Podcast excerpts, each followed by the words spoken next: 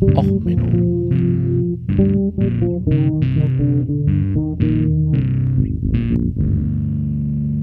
Der inkompetente Podcast über Dinge aus Militär, Technik und Computer, die so richtig in die Hose gingen. Herzlich willkommen zu Och Menno, dem Podcast für alles, was in Militärtechnik und sonst wo in die Hose geht. Heute mit der Folge Nightcrawler, Fliegen und Anforderungen an Projekte. Ja, ich habe mir ja mal wieder vorgenommen, mal wieder ein Flugzeug zu machen. Ich liebe kaputte, doofe Flugzeuge, das ist immer so schön. Äh, Musik heute Judas Priest Nightcrawler. Ähm, als erstes ein bisschen Hausmeisterei. Ähm, ich fand äh, es nett. Ich habe mal wieder eine E-Mail gekriegt. Äh, danke da an Habrock, der noch so ein paar Ergänzungen zu der Hirmos-Folge hatte.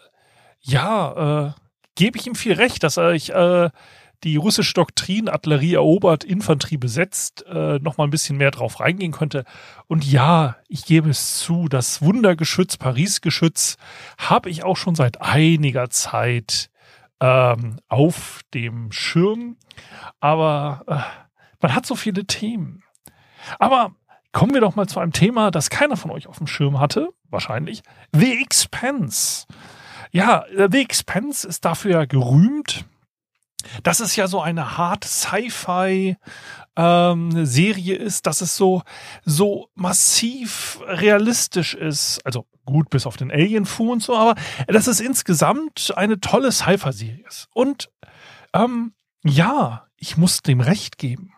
Ich muss dem recht geben. Ich habe die Serie geschaut, also die Amazon-Version und also was man so streamen kann.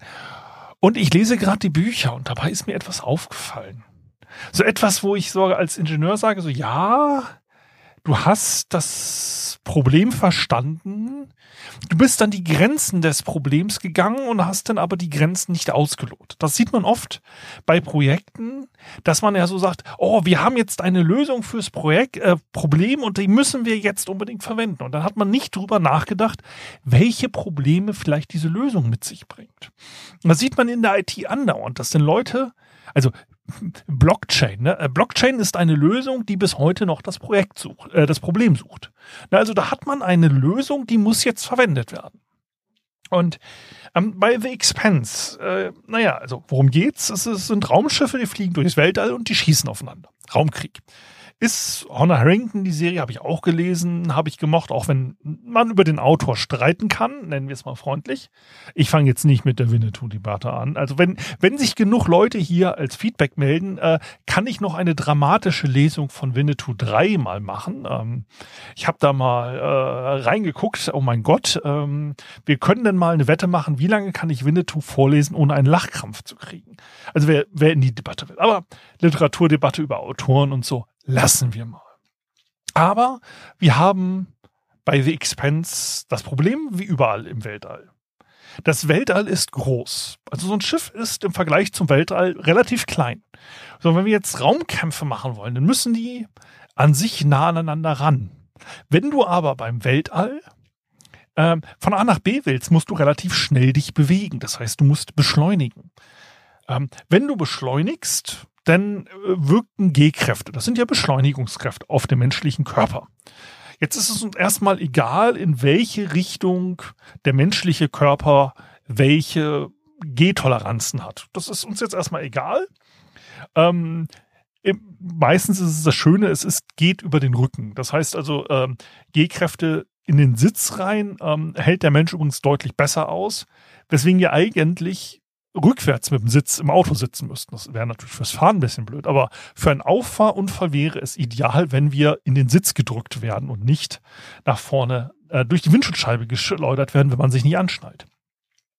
Also ähm, im Idealfall, wenn ich beschleunige, möchte ich, dass die Person in den Sitz gedrückt wird. Deswegen haben sie bei The Expense ja auch diese tollen äh, Crash-Couches, Beschleunigungs-Couches, äh, also Pilotensitze.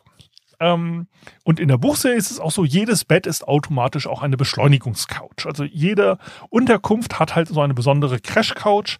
Da liegt man sich rein und wenn das Schiff beschleunigt, ähm, dann wird man da reingedrückt. So, und man in, hat die Schiffe auch so gebaut im Universum dort, dass natürlich der Antrieb unten ist und dann hat man so, so ein Hochhaus quasi hochgebaut und jeder ähm, Flur ist quasi 90 Grad zur Schubrichtung. Damit haben wir Schwerkraft. Das hat man in anderen Universen ja dann mit äh, Handwegeln und Haya, Haya, Haya, Technabuja, Technabuja gemacht und äh, künstliche Schwerkraft und so. Also bei der Honor Harrington Säge haben sie es ja, oh, wir haben jetzt hier künstliche Schwerkraft. Zauberei. Und dann hast du immer noch das Problem, der menschliche Körper kann nur gewisse Beschleunigungen aushalten. Ja, es gibt da einfach eine menschliche Grenze dessen, was man aushalten kann. So, das heißt, im Endeffekt der ganze Raumkampf, solange ich jetzt nicht sage, oh, wir haben ähm, Trägheitskompensatoren, Handwedeln, Handwedeln, Trägheitskompensatoren, die dann diese Beschleunigung äh, abfangen, haben wir ja so ein Problem, wenn wir beschleunigen wollen. Wir können nur so viel beschleunigen, bis wir die Besatzung in stückige Salzer verwandeln. Also wenn wir zu doll beschleunigen, dass man nachher mit dem Hochdruckreiniger durch das Schiff gehen muss, um eine neue Besatzung reinzukriegen, haben wir zu schnell beschleunigt. Das ist auch bei The Expense eigentlich das Limit für die Schiffe. Das heißt, im Idealfall möchte ich eigentlich ähm, computerkontrollierte Schiffe, die mit AI fliegen, ähm, die dann miteinander kämpfen. Das hat man zum Beispiel in der Culture-Serie. Da ist denn die menschliche Besatzung eher Deko, während da, da hochintelligente Computer gegeneinander kämpfen. So, bleiben wir aber bei The Expense. Wir haben also das Problem, wir können die Beschleunigung nur so hoch machen, wie quasi der Mensch aushält. Das haben die auch wunderbar gemacht und die haben jetzt halt diese tollen Couches, wo man drauf liegt und die haben dann noch so ein bisschen Schaumstoff und so, das angeblich dann die Beschleunigung noch abfedert und dann kriegt man noch ordentlich mit Amphetamine und sonst was in den Blutkreislauf gehauen. Das nennen sie da den Juice, damit man ähm, nicht sofort stirbt. So, das ist soweit auch verständlich. Jetzt haben wir aber noch ein zweites Problem im Weltall, wenn ich da kämpfe, dann möchte ich ja im Zweifelsfall von links nach rechts irgendwie manövrieren. Ich habe euch ein Video äh, von der Razorback, der offizielle Breakdown im Universum, äh, dort mal verlinkt. Wo es darum geht, naja, sie haben da extra die Schubdüsen, also die Manöverdüsen, so weit wie möglich vom Masseschwerpunkt äh, des Schiffes, damit man möglichst schnell drehen kann. Ja, das macht Sinn. Große Hebelwirkung.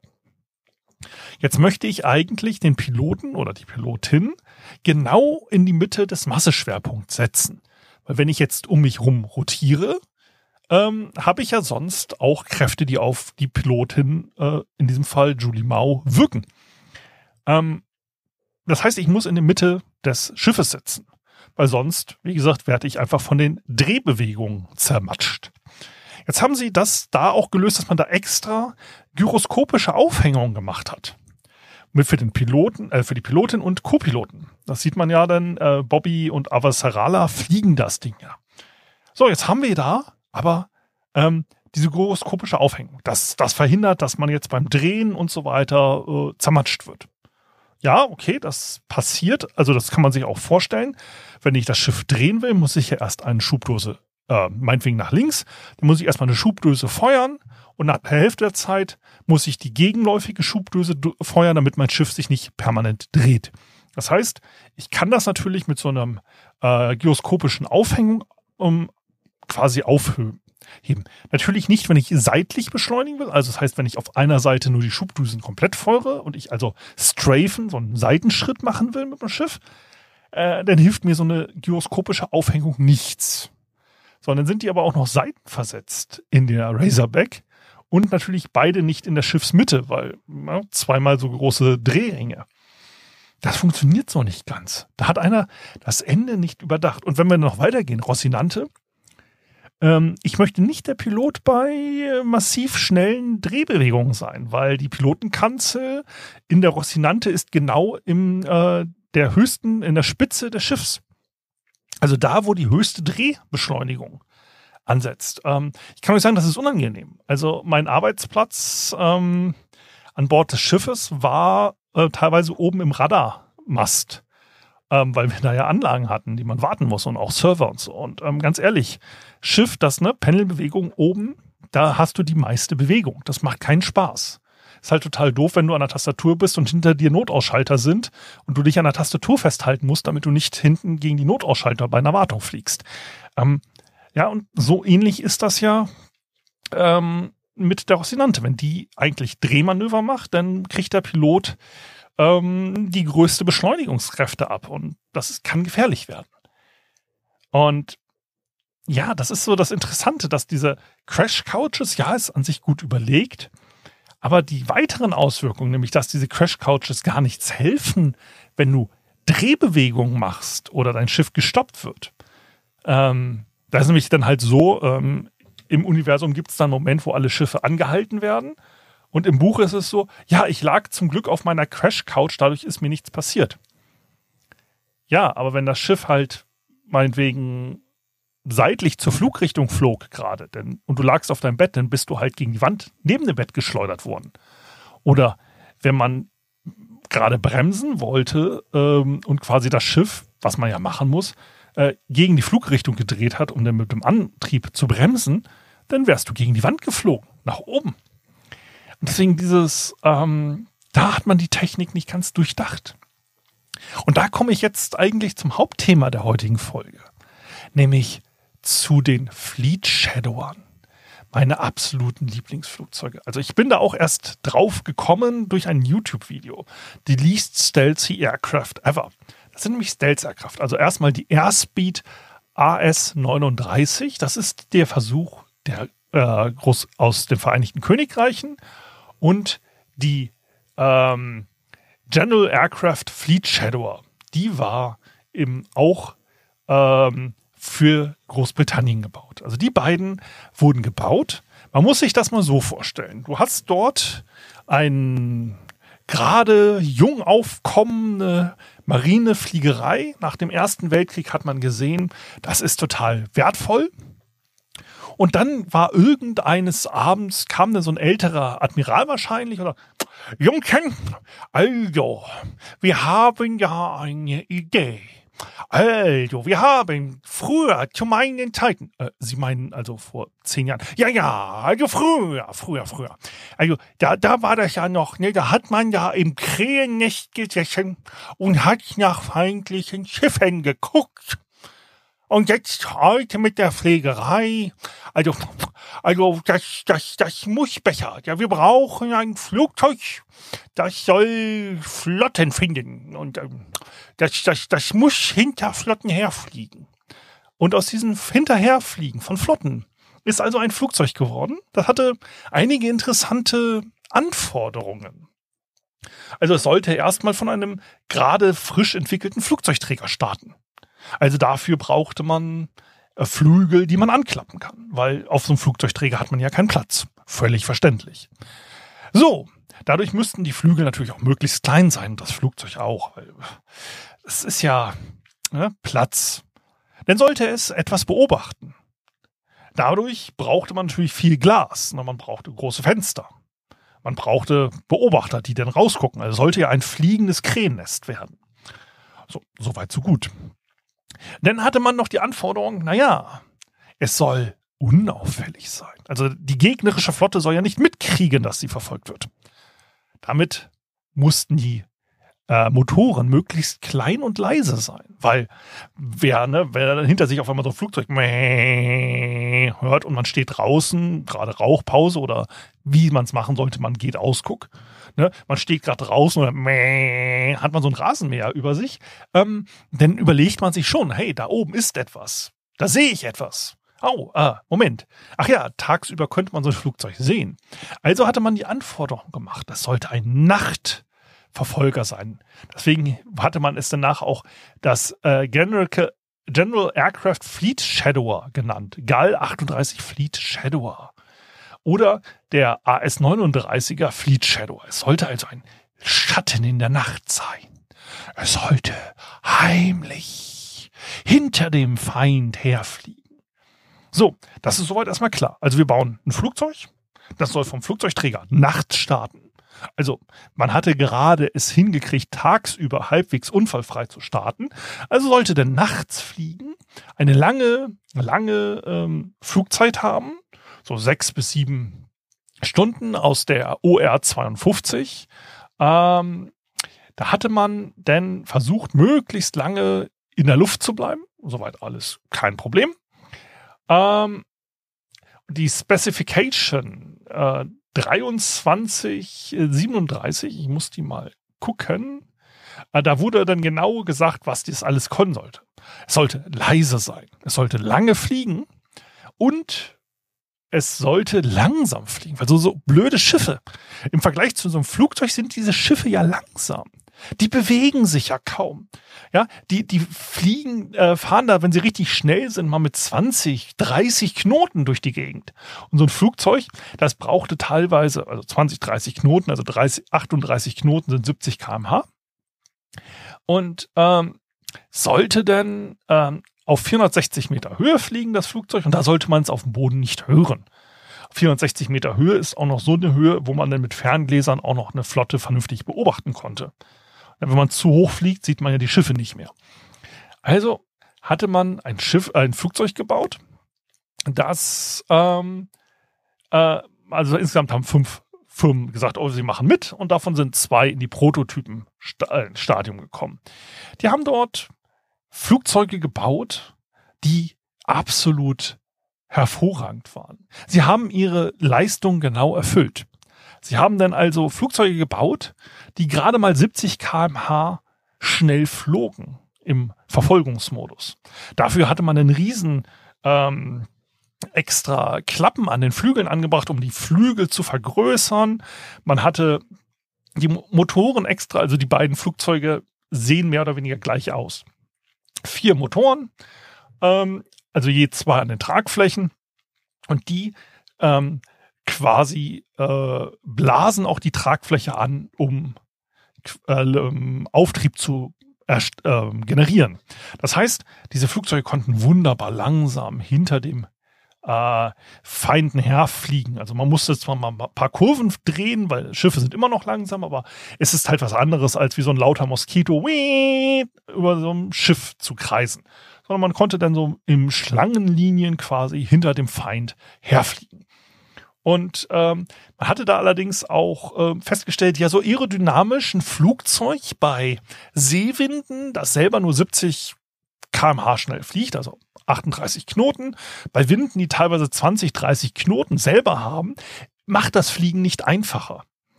Und ähm, das eine Flugzeug, das äh, General Aircraft Fleet Shadower, der hatte, da mussten sie dann auch mehrfach das Flugzeug umbauen, den Prototypen, und haben versucht, verschiedene Heckflossen zu montieren, um ein bisschen mehr Ruhe ins Flugzeug zu kriegen. Aber insgesamt war es sehr, sehr schwer zu fliegen.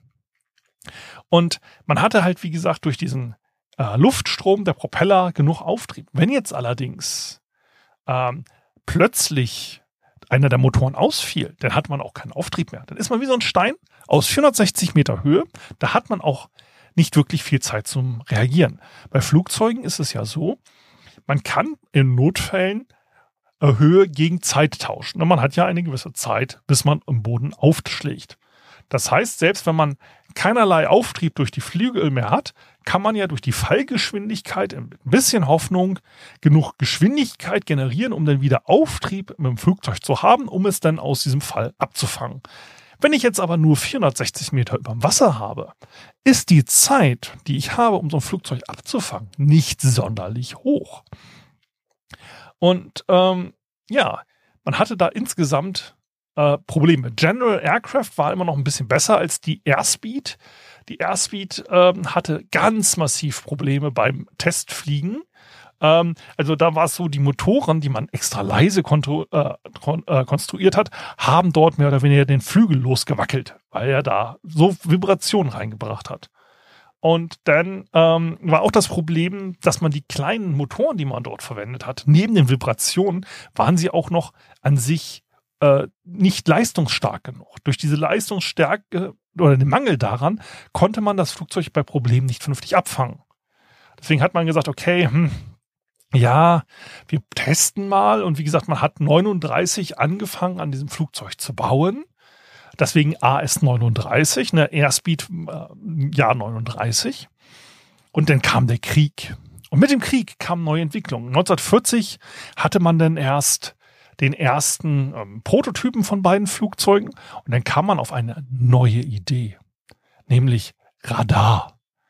Ja, nämlich man hatte denn das Radar entwickelt. Und das kam halt in Nutzen im Zweiten Weltkrieg. Man hatte kurz vor dem Zweiten Weltkrieg große Geräte gebaut, mit denen man dann etwas ähm, beobachten konnte. Aber man hatte äh, denn nämlich im Zweiten Weltkrieg Sachen entwickelt, dass die immer kleiner wurden und immer kleiner. Und so konnte man dann eigentlich äh, in Flugzeuge anfangen, das Radar einzubauen. Somit kam nämlich 1941 ein Flugzeug auf den Markt, das dann ähm, im Flugzeug selber Radar eingebaut hatte. So, und damit konnte man dann auf einmal Schiffe verfolgen. Man hatte 1941 angefangen, äh, diese Liberators, davon gab es insgesamt 20 Stück, umzubauen in Radarverfolgungsflugzeuge. Und damit ähm, konnte man auf einmal solche Flugzeuge, die einfach nur hinter einer Flotte herfliegen und das möglichst langsam ersetzen.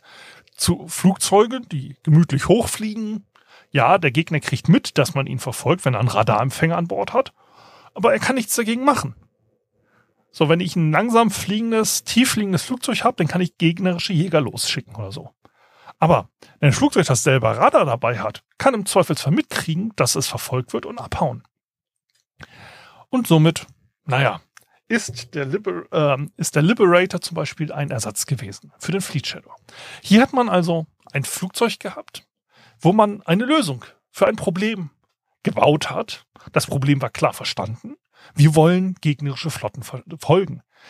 Die, dieses Verständnis des Problems hat allerdings nicht dafür gesorgt, dass wir eine Lösung gefunden oder dass dort eine Lösung gefunden wurde, die ideal ist, sondern die Lösung hatte so viele technische Probleme.